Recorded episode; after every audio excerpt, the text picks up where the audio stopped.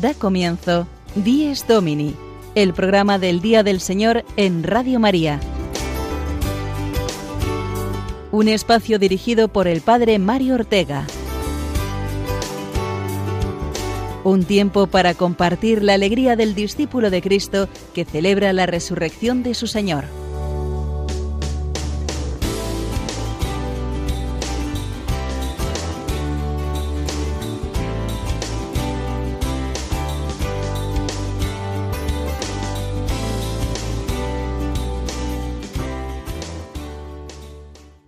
Buenos días, amigos oyentes. Bienvenidos una semana más al programa del Día del Señor, en el que queremos compartir nuestra fe y la alegría de la resurrección del Señor, que hace del domingo nuestro día más importante de la semana. Recibid el saludo de quienes realizamos este espacio radiofónico, y lo hacemos hoy celebrando ya el domingo vigésimo primero del tiempo ordinario, muy adelantado ya este mes de agosto y el verano que estamos viviendo de una manera tan particular, sin las celebraciones festivas propias del tiempo estival y de nuestras tradiciones religiosas y populares. Así es, las procesiones de la Virgen o del patrón de nuestro pueblo no pueden llevarse a cabo, y la celebración se reduce a los actos religiosos dentro del templo, las novenas, triduos y misas. Bueno, eso nos puede ayudar a valorar más lo esencial, ¿verdad? El culto debido a Dios mediante la conmemoración de sus santos, que muchas veces reducimos las fiestas religiosas a lo puramente superficial y mundano, por muy bueno y sano que sea, y nos olvidamos de lo principal, unirnos más con Dios con motivo de la fiesta religiosa, confesarnos, renovar nuestra fe y la caridad con los hermanos. Qué duda cabe que esta crisis del coronavirus nos puede llevar más a Dios, al ver que nuestra vida es mucho más frágil y amenazada de lo que pensábamos. Por eso, esta mañana queremos, como cada domingo, escuchar atentos la palabra que Dios nos dirige. Hoy nos conducirá a contemplar el misterio de la Iglesia en la figura de San Pedro, a quien Jesús le constituyó fundamento de su Iglesia, primer Papa. Efectivamente, la Iglesia es un misterio divino y humano a la vez, así como Jesús es Dios y hombre. La Iglesia es eh, de Dios porque Él la funda y la sostiene, y es de los hombres porque la ha puesto en nuestras manos como familia humana, fraterna, comunidad de los hijos de Dios que caminamos en una misma fe. Cada domingo hemos de vivirlo con un corazón muy eclesial. Vamos a misa para encontrarnos con Dios, pero también con los hermanos, y proclamar con ellos un mismo credo, una misma fe, vivir un mismo bautismo y una vocación que no es otra que la santidad. El programa de hoy eh, lo vamos a basar en esto, el domingo como experiencia de iglesia, de iglesia viva, de la cual somos miembros cada uno.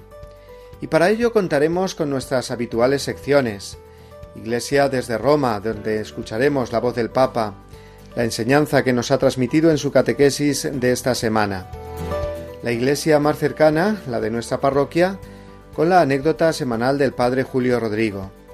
Y también vamos a ir hasta Extremadura, concretamente hasta la histórica y preciosa basílica de su patrona, la Virgen de Guadalupe, ya que desde hace dos semanas están allí de año jubilar, año guadalupense. Una oportunidad magnífica para conocer el lugar, o al menos la historia de tantos siglos, de la Virgen de Guadalupe. Lo haremos con la ayuda del padre Juan Triviño en su sección Historias con Historia. Esos serán, junto con las canciones y oraciones que compartiremos, los contenidos de nuestro Dies Domini de hoy, 23 de agosto, vigésimo primer domingo del tiempo ordinario. Pero antes escucharemos atentos la palabra que nos dirige el Evangelio de hoy, el importantísimo momento en que San Pedro, confesando su fe en Jesús, recibe el encargo de sostener y guiar a la Iglesia, junto con los demás apóstoles.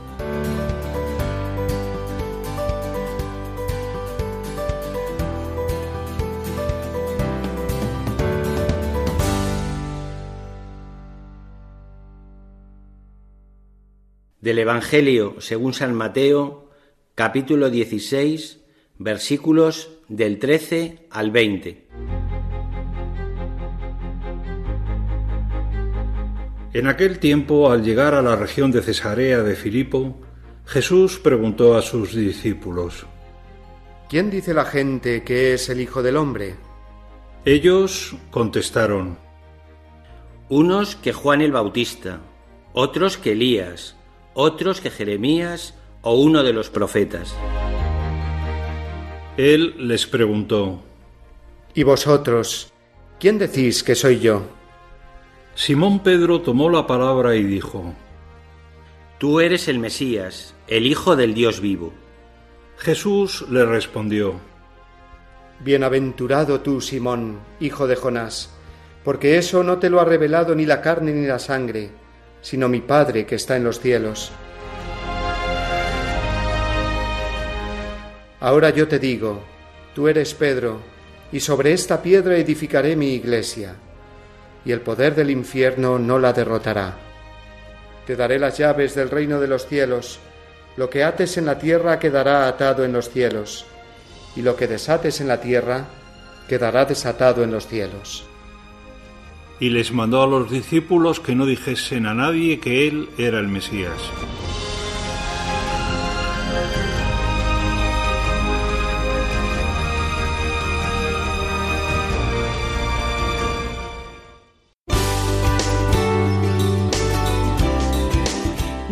Domini, el programa del Día del Señor en Radio María. Un tiempo para compartir la alegría del discípulo de Cristo que celebra la resurrección de su Señor.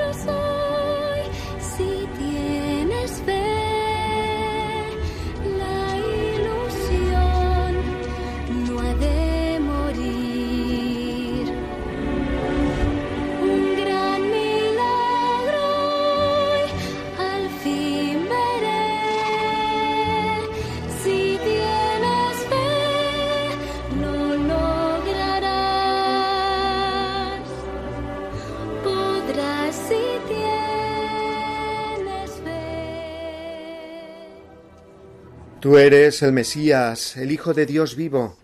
Esta es la respuesta que San Pedro dirige a Jesús cuando éste le pregunta quién creen que es Él. San Pedro da en el blanco. Jesús es el Hijo de Dios, Dios como el Padre, hecho hombre para salvar al mundo del pecado. Es el Mesías prometido. Jesús le revela a continuación que esa confesión de fe no ha salido de sus labios, así porque sí, no se ha cocido en su puchero, como se suele decir, sino que ha sido iluminado por el Padre, por Dios Padre.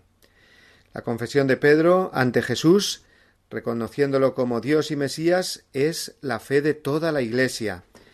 Él fue el que tomó la palabra, hablando en nombre de todos los apóstoles.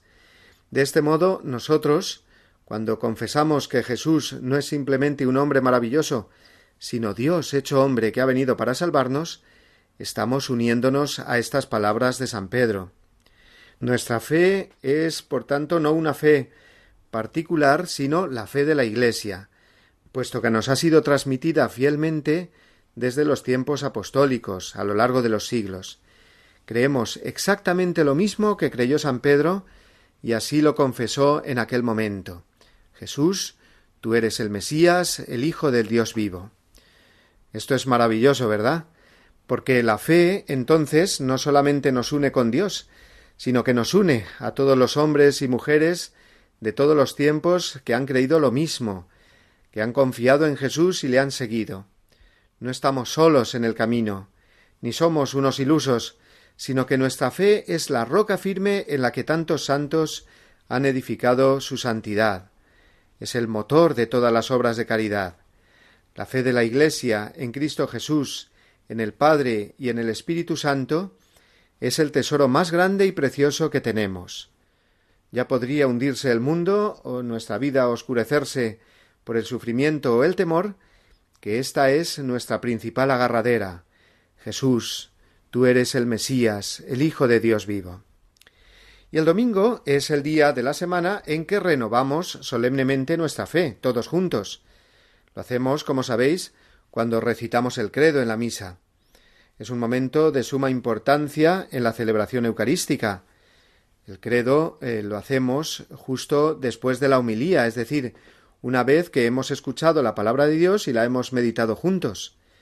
Si hemos estado atentos en la escucha y bien dispuesto en nuestro corazón para dejarnos llenar de su luz, es el mejor momento para hablar nosotros, para tomar la palabra, como San Pedro, y proclamar con los labios y con el corazón Creo en Dios Padre Todopoderoso, creo en Jesucristo, su único Hijo, nuestro Señor, creo en el Espíritu Santo.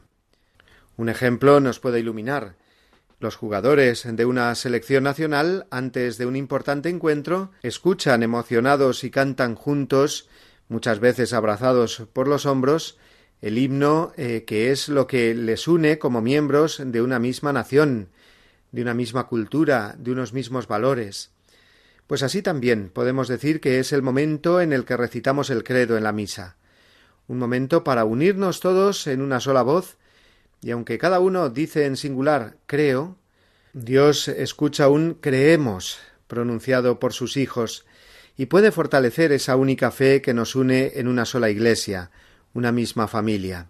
Y es que cuando rezamos el credo, nos unimos a la confesión de fe de San Pedro en el Evangelio de hoy, que se mantiene íntegra y pura, en la persona de su sucesor, que es el Papa Francisco, cabeza visible de la Iglesia, como veremos después. Antes vamos a escuchar este canto que ya está sonando, que es precisamente el credo, cantado a través de esta magnífica melodía que subraya la fe trinitaria, que es la que nos configura como verdaderos creyentes.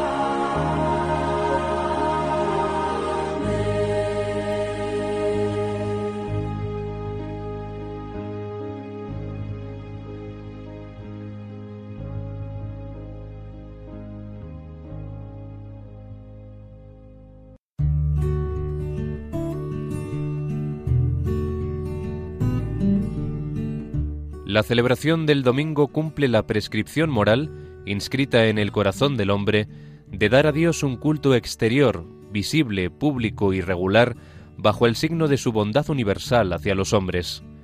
El culto dominical realiza el precepto moral de la antigua alianza, cuyo ritmo y espíritu recoge celebrando cada semana al Creador y Redentor de su pueblo. Catecismo de la Iglesia Católica, número 2176.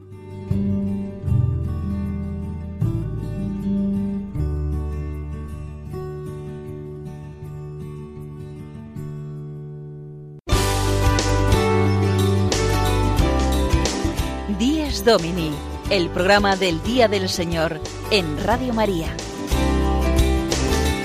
Un tiempo para compartir la alegría del discípulo de Cristo que celebra la resurrección de su Señor. ¿Qué es lo que sigue mostrándonos el Evangelio de hoy, después de esa confesión de fe de San Pedro, que es la fe de toda la Iglesia? Pues la respuesta de Dios, lo que Dios responde a San Pedro, a todos los apóstoles y a todos los que también estamos dispuestos a confesar a Jesús como el Mesías. Jesús va a fundar sobre esa roca de la fe su iglesia. Y para que quede claro, le cambia al apóstol su nombre. Se llamaba Simón, y a partir de este momento lo va a llamar Pedro, piedra, porque sobre él edificará su iglesia. ¿Quién ha inventado, por tanto, la iglesia? Jesús, está claro. Mateo 16, 16. Ese es el versículo que lo muestra claramente. Tú eres Pedro, y sobre esta piedra edificaré mi iglesia, y el poder del infierno no la derrotará. ¡Qué maravilla! Jesús nos promete solemnemente que Simón Pedro es una roca firme donde podemos estar seguros de encontrar siempre a Cristo. Es roca firme porque el Espíritu Santo lo asiste a él y a sus sucesores, que son los papas, a través de la historia. No es roca firme por sus solos méritos o fuerzas humanas, que sabemos que eran muy pocas, y dudaba hasta llegar a hundirse en el mar de Galilea, o llegar incluso hasta a negar que conocía a Jesús. Pedro es roca firme, cimiento de la Iglesia, porque el Espíritu Santo le sostendrá en esa confesión de fe que ha hecho. Tú eres el Mesías, el Hijo de Dios. Y la Iglesia es misterio de la presencia viva del Espíritu Santo. Es la prolongación de la presencia de Jesús entre nosotros. Esa presencia continúa en el sucesor de Pedro, que es hoy el Papa Francisco. Fieles al Papa, a la tradición y al magisterio de la Iglesia, es como permanecemos unidos a Jesús.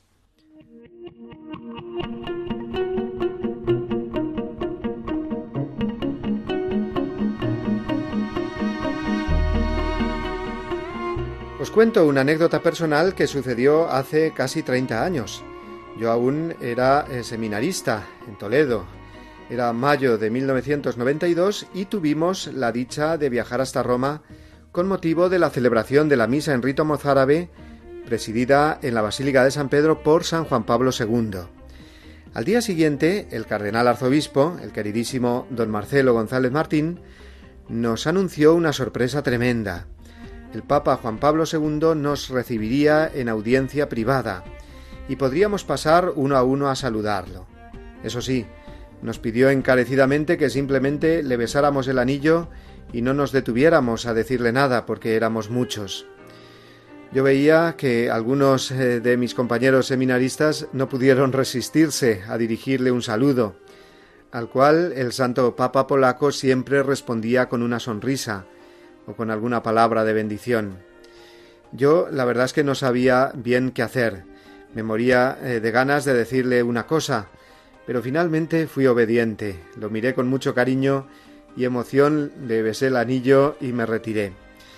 Pero ¿queréis que os diga lo que me quedé con ganas de decirle? Pues lo que sentía en esos momentos muy fuerte en mi corazón. Le hubiera dicho esto Santo Padre, estoy contentísimo de estar junto a usted, porque sé que estando a su lado estoy con Jesús infaliblemente. Bueno, él sabe ya en el cielo eso que le quise decir. Y sigo contando, seguimos contando todos con su bendición, y con la alegría de saber que después de él Jesús seguía estando en Benedicto XVI y ahora en el Papa Francisco. La promesa de Jesús no puede fallar. Sobre la fe de Pedro funda su iglesia y nada ni nadie podrá contra ella.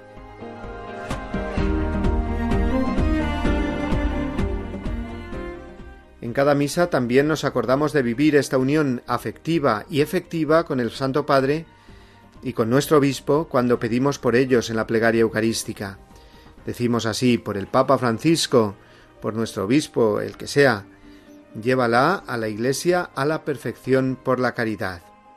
Así que hagamos el propósito de revivir el Evangelio de este domingo en la misa de hoy, en esos dos momentos, las palabras de Pedro que confiesa su fe en Jesús cuando recitemos el credo, y la respuesta de Jesús confiándole a Pedro y a sus sucesores el gobierno de la Iglesia cuando pidamos por el Papa Francisco y por nuestro obispo.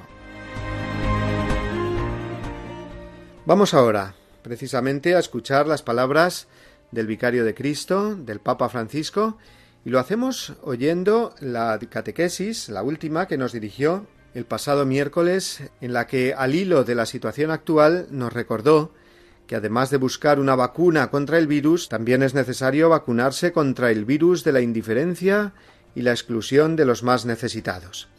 Escuchemos sus palabras. Queridos hermanos y hermanas, la pandemia ha dejado al descubierto la difícil situación de los pobres y la gran desigualdad que reina en el mundo. Ante esta situación, la respuesta es doble. Por un lado, hay que buscar una vacuna para el virus que esté al alcance de todos. Pero también es necesario curar otro gran virus, el de la injusticia social, la marginación y la falta de oportunidades para lo más débil. Esta doble respuesta implica una elección evangélica, que es la opción preferencial por los pobres. Cristo mismo, siendo Dios, se despojó de su condición divina, nació en una familia humilde, trabajó, no eligió una vida de privilegio, sino una vida de servicio. Estaba en medio de la gente, se acercaba a los enfermos y a los pobres, mostrándoles el amor misericordioso de Dios. Su ejemplo es un criterio clave de autenticidad cristiana. Todos estamos llamados a ser instrumentos de Dios para ayudar a los más necesitados. Hoy nos preocupan las consecuencias sociales de la pandemia. Muchos quieren volver a la normalidad y retomar las actividades económicas, pero esa normalidad, entre comillas, no debería incluir las injusticias sociales y la degradación ambiental. Tenemos una oportunidad para construir algo nuevo, por ejemplo, dar impulso a una economía donde las personas, y sobre todo los más pobres, estén en el centro, una economía que contribuya a la inclusión de los marginados, a la promoción de los últimos, al bien común y al cuidado de la creación.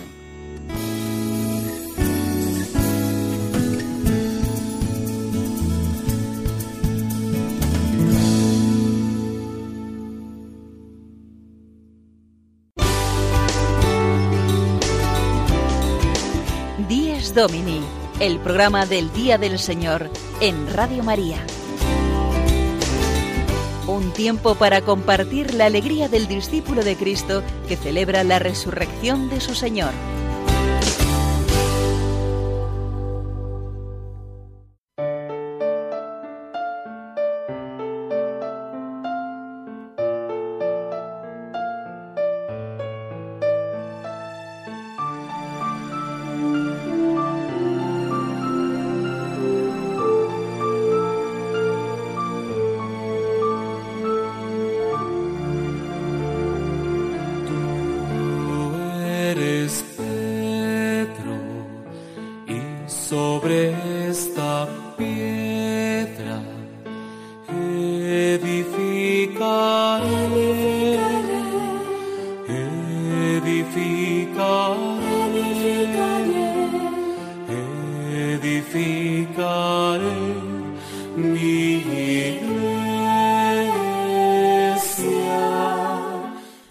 Pedro, es la frase del Evangelio de hoy, la frase de Jesús que nosotros dirigimos al Papa, porque es Pedro en nuestros días.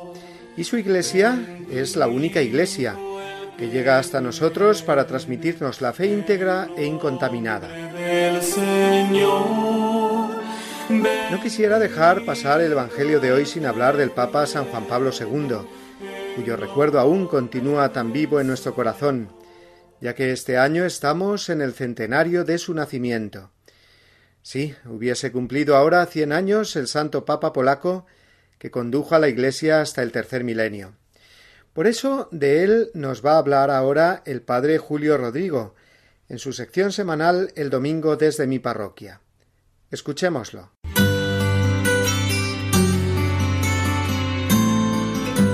El domingo desde mi parroquia. Una reflexión a cargo del padre Julio Rodrigo.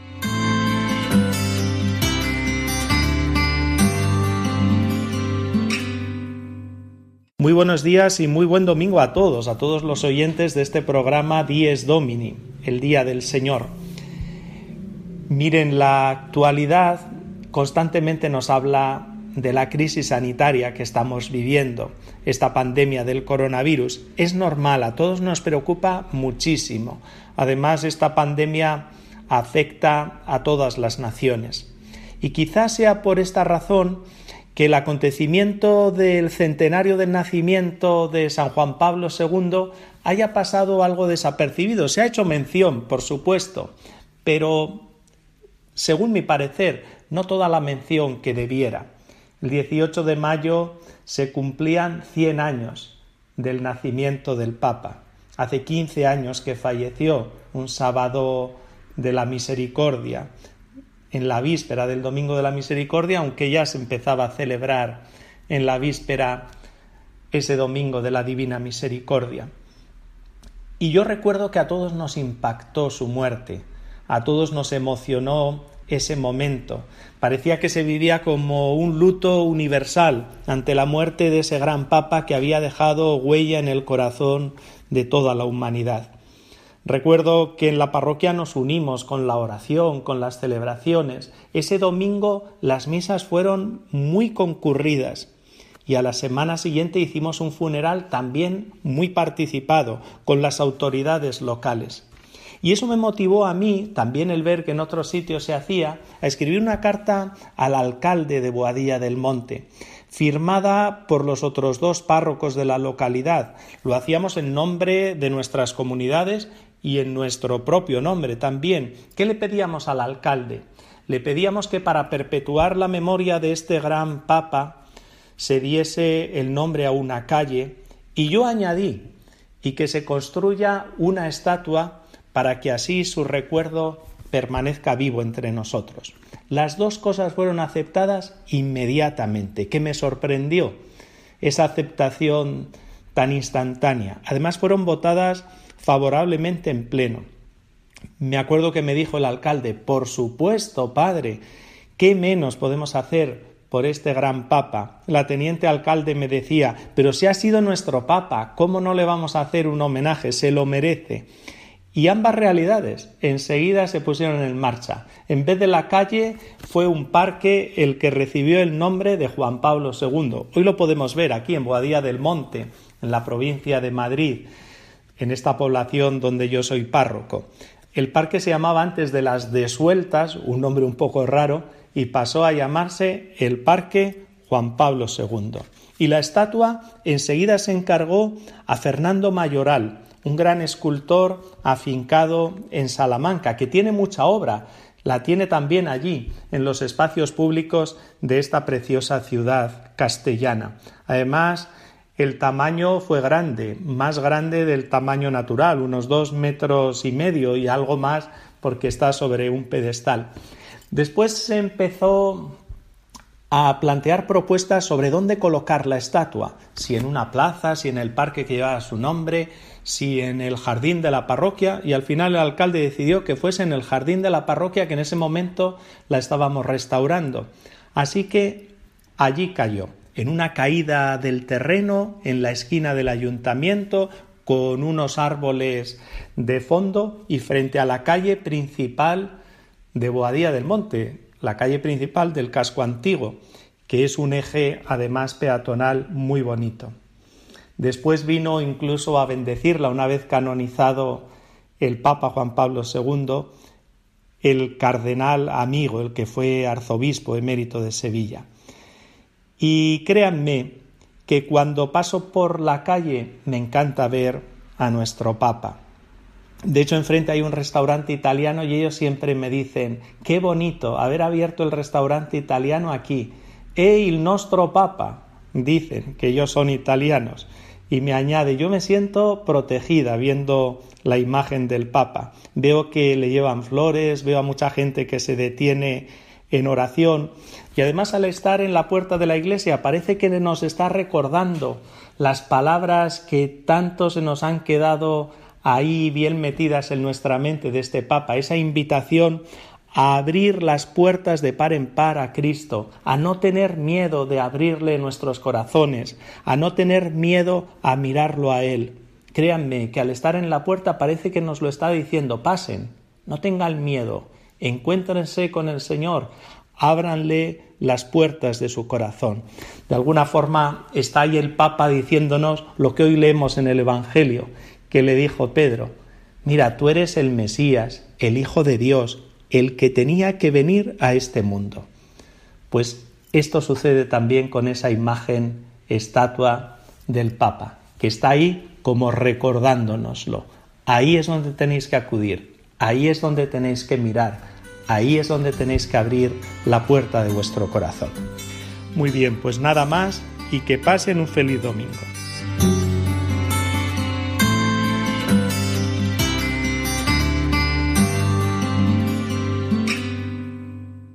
Es domingo, día de luz y alegría, día de compartir nuestra fe en Cristo resucitado y hacerlo como iglesia viva, que confiesa que Jesús es Dios y se sabe guiada por el Espíritu Santo a través del Papa. Además de la Pascua semanal de cada día, nuestra fe está llamado a crecer y fortalecerse gracias a momentos extraordinarios de gracia que la Iglesia, nuestra Madre, nos concede. Una de estas gracias extraordinarias son los jubileos o años santos. Los más famosos en España, por supuesto, son los años santos compostelanos, pero son muchos más los que continuamente tienen lugar a lo largo y ancho de nuestra geografía. Se declara año jubilar con motivo de un aniversario importante de aquel lugar o de forma regular cada vez que la fiesta propia cae en domingo.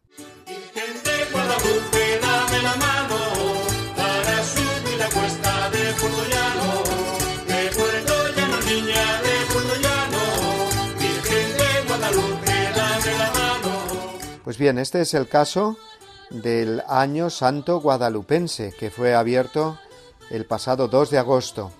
La Virgen de Guadalupe, la española, la patrona de Extremadura, cuya fiesta este año, 6 de septiembre, cae en domingo y cuya imagen sabéis bien que se venera en la impresionante basílica situada en la provincia de Cáceres, en medio de un magnífico conjunto histórico-artístico que es Patrimonio de la Humanidad desde 1993.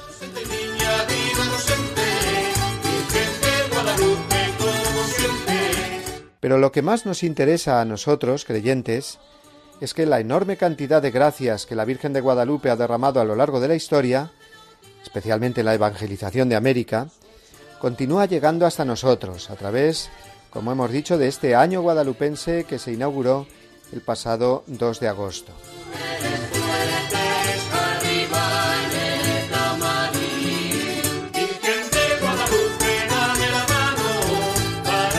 Nuestra Virgen de Guadalupe, que es también patrona de toda la hispanidad, ya que como sabemos bien es la que da nombre a la archiconocida Virgen de Guadalupe de México, que se apareció a San Juan Diego y dejó impresa su imagen en su tilma.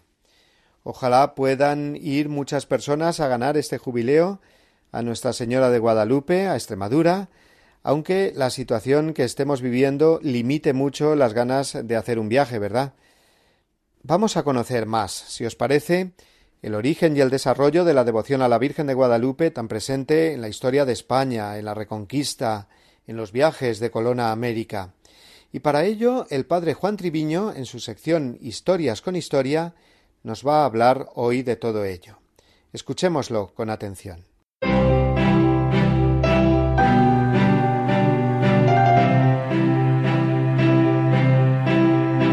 Historias con Historia, una sección a cargo del padre Juan Treviño.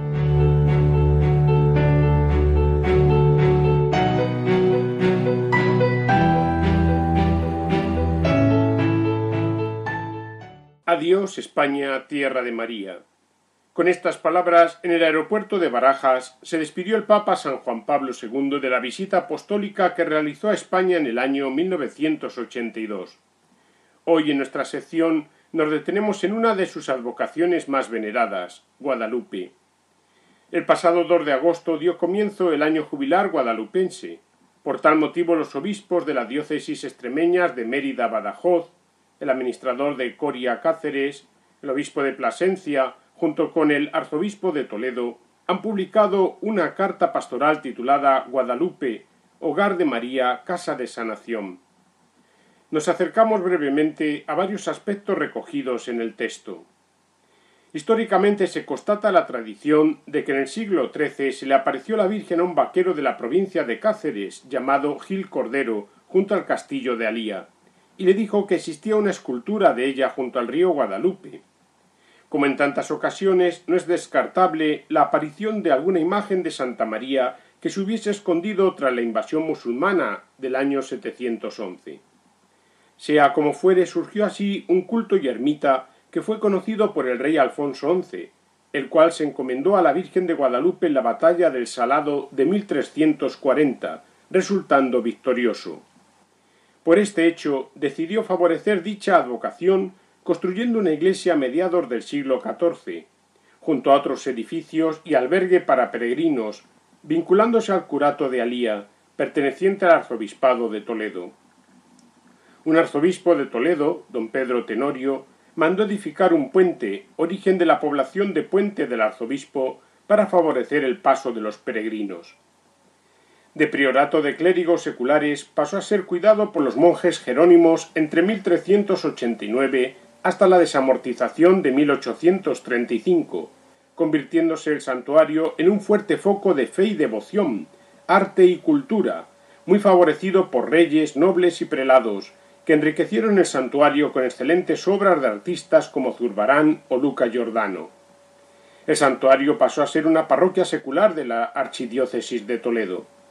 En 1908 el monasterio pasó a ser regentado por los franciscanos, transformándose en una parroquia regular hasta la fecha de hoy.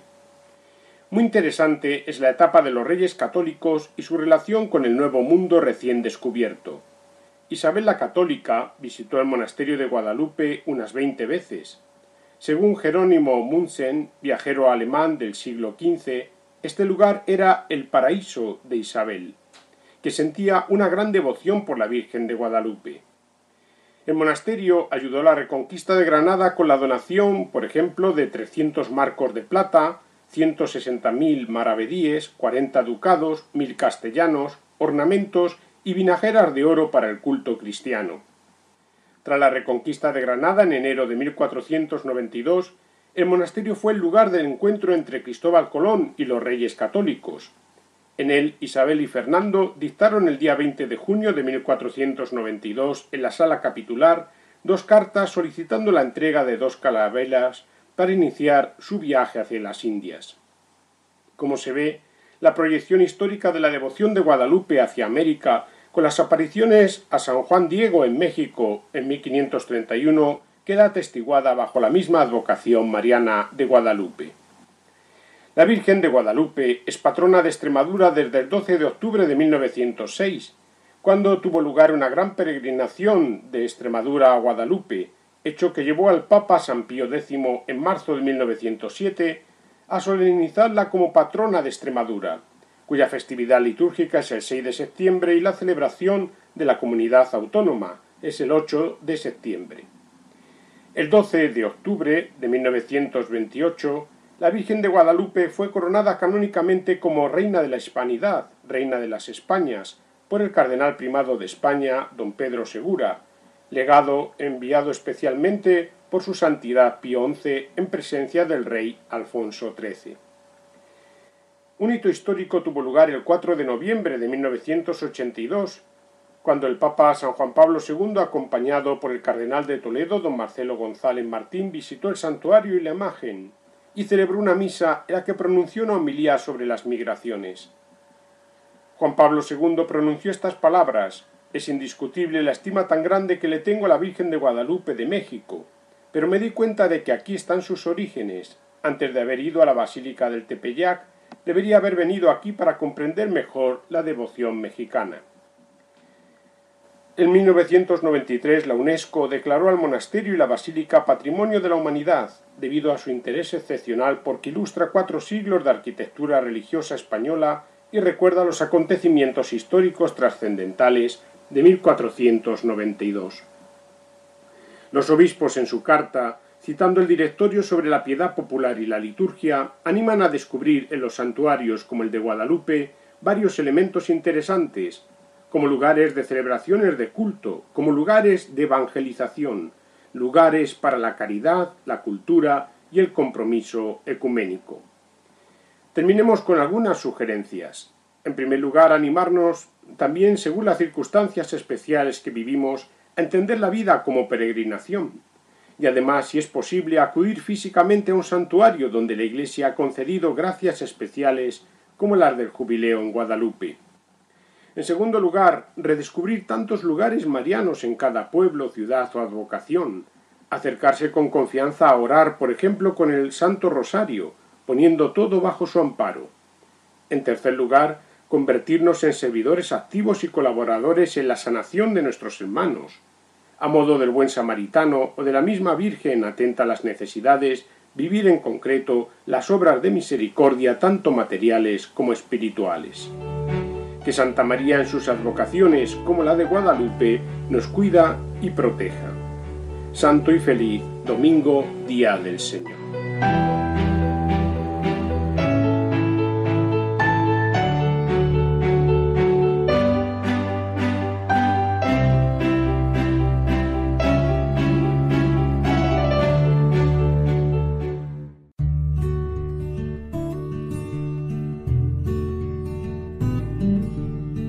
Jesucristo, al declararse Señor del sábado, se adjudica además un título divino, por eso los fariseos querían matarlo. El domingo es el día en que los cristianos confesamos la divinidad y el señorío de Cristo. En ese día Tomás confesó su divinidad y señorío, Señor mío y Dios mío. Al cambiar el día de culto, confesamos a Jesús como Dios y Señor del tiempo y de la historia. De la exhortación Dies Domini de San Juan Pablo II.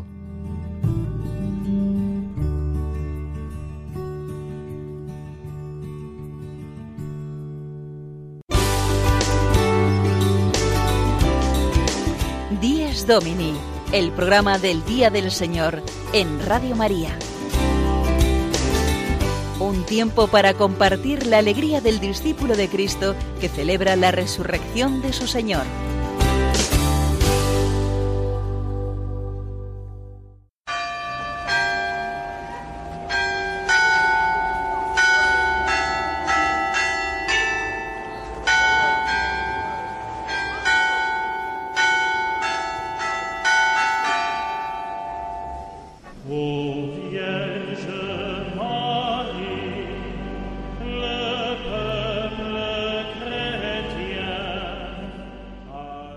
Después de haber hablado de la Virgen de Guadalupe, vamos a recordar también otro de los grandes lugares de peregrinación mariana, ni más ni menos que Lourdes, donde tuve la gracia de estar la semana pasada.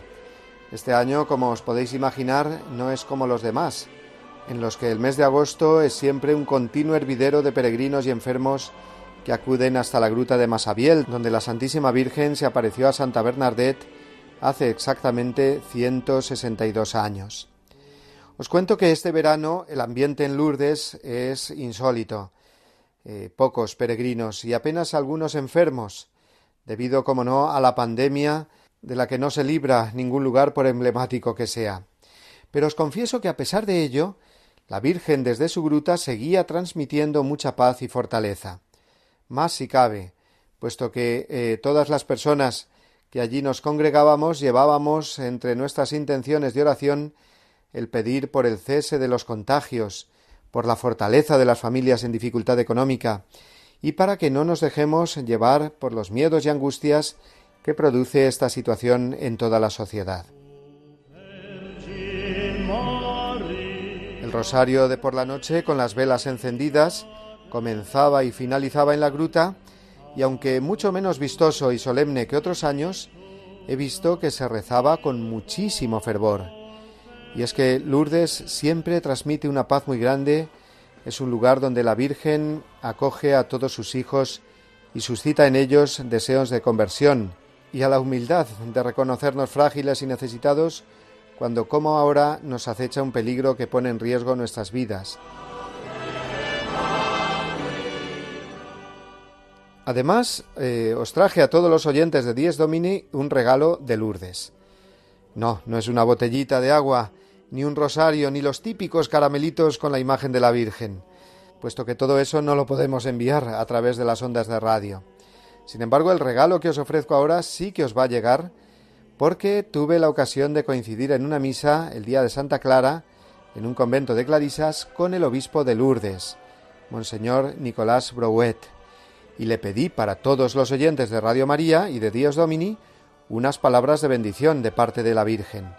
Ya que este año está mucho más complicado ir allá, la gracia de la Virgen de Lourdes viene esta mañana hasta nuestros hogares a través de las palabras del obispo de aquel lugar tan entrañable y querido por todos.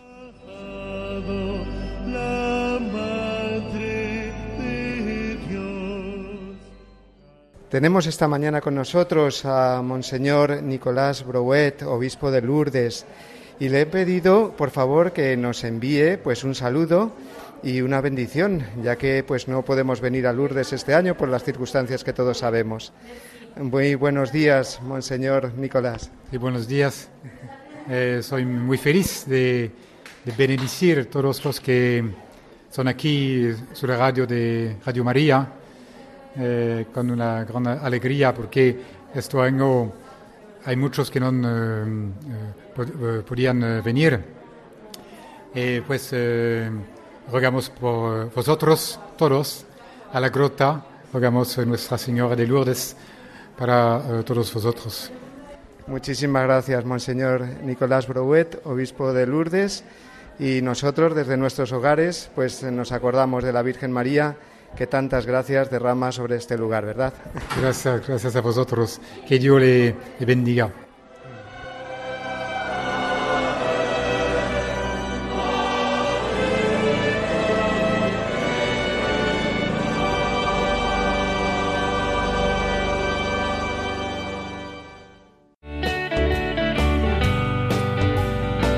Nos disponemos a alcanzar ya dentro de unos minutos las 9 de la mañana, las 8 para vosotros, queridos amigos de las Islas Canarias, y llegamos por ello al final de nuestro tiempo. Casi una hora matutina de radio en la que hemos ido recorriendo la escena preciosa del Evangelio de hoy, la palabra de San Pedro confesando a Jesús como Dios y Mesías, y la palabra a su vez de Jesús constituyendo a Pedro como fundamento de su iglesia. Y desde Pedro hasta nuestros días, la sucesión ininterrumpida de 266 papas, que nos garantiza esa promesa del Señor sobre la Iglesia. El poder del infierno no prevalecerá contra ella. En la actualidad es el Papa Francisco, el vicario de Cristo, que nos sostiene en la fe. Hemos escuchado su voz esta mañana recordando la catequesis que impartió el miércoles pasado. Y también gracias al Padre Julio Rodrigo hemos recordado a San Juan Pablo II, en este año en que se cumple el centenario de su nacimiento. Parte de nuestro tiempo esta mañana ha ido también dedicado a la Santísima Virgen María.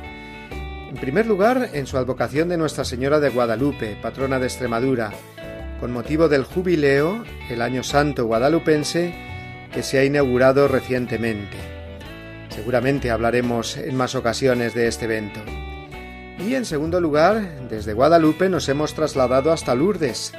Mejor dicho, la gracia de la Virgen de Lourdes ha venido hasta nosotros, ya que este año es más difícil peregrinar hasta allí.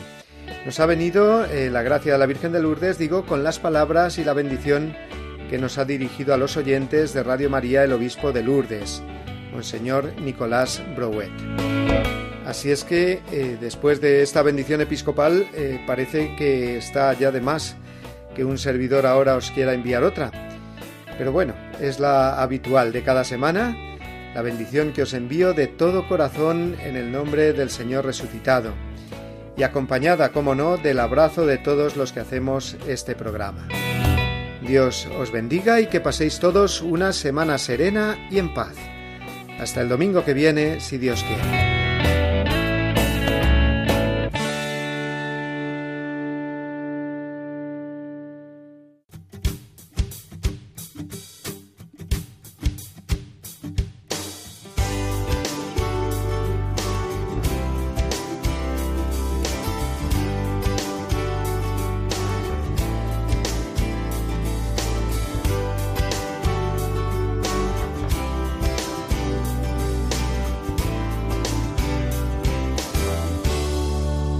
Y así termina Dies Domini, el programa del Día del Señor en Radio María. Un espacio dirigido por el Padre Mario Ortega. Un tiempo para compartir la alegría del discípulo de Cristo que celebra la resurrección de su Señor.